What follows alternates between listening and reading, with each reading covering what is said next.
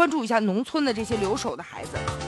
要说现在啊，这个幼儿园呢，可能频发各种乱象。最近呢，这个斯坦福大学呢，也有一个教授叫。罗斯高的啊，他就在这个平台上发表了一个演讲，结果火爆了朋友圈。演讲当中啊，他就揭示了现在咱们中国，特别是农村教育领域存在的一些问题。他说呢，他的团队经过十年收集了十三万个学生的资料，结果发现百分之二十七的学生的贫血，百分之三十三的孩子可能有这个蛔虫，还有百分之二十五的学生呢视力呢过弱。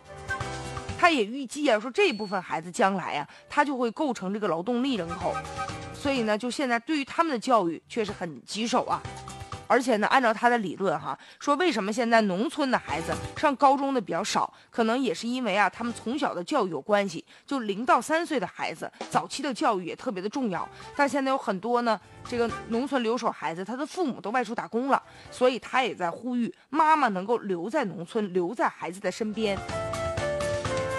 当然了，这个提议呢是比较不错、比较理想的，但问题是现在有多少农村的孩子，他们的父母呢还要外出打工，得养活这个家呀。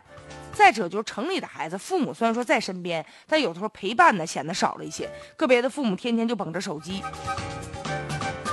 当然了，不管怎么说啊，不管他的这个理论呢是不是得到了所有人的认可，也有人呢是质疑的。但是呢，确实关于这个幼儿教育啊，应该引起我们的这个关注了。其实早在二零一三年，咱们国家关于这个幼儿教职工的配备就有了相关的标准了啊。就说呢，正常来说，每个班要有两名的专职的教师，还有一名的保育员。但实际呢，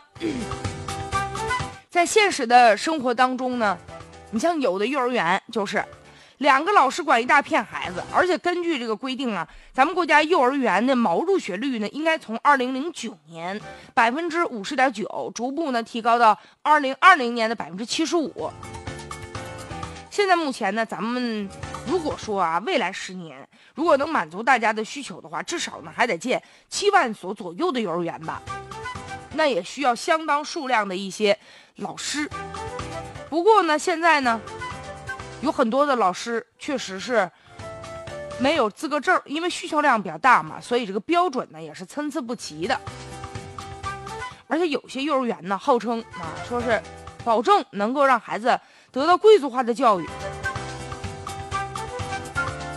这样一来呢，费用也比较高。据说呢，郑州有一天价幼儿园，一年呢八万八，还得靠抢，根本都上不上。很多土豪的世界，咱也遥不可及呀。所以说，对于普通的孩子来说，怎么办呢？这个幼儿教育确实，啊，家长现在越来越关注，因为它不仅仅呢是一种消费，是一种投资，不像原来了，说双职工家庭啊，就为了说让孩子有幼儿园上，省得家长看不了孩子嘛。其实现在已经不是了，很多的家长呢更愿意把这个幼儿教育当做孩子的第一步啊，培养他的个性，他的个性化的发展。所以说，这个幼儿教师啊，在上岗之前应该进行严格的培训啊，不光是说让妈妈留在孩子的身边，其实更主要的就是呢，让更多的老师啊，能够真正的在幼儿阶段给予孩子呢一定的这个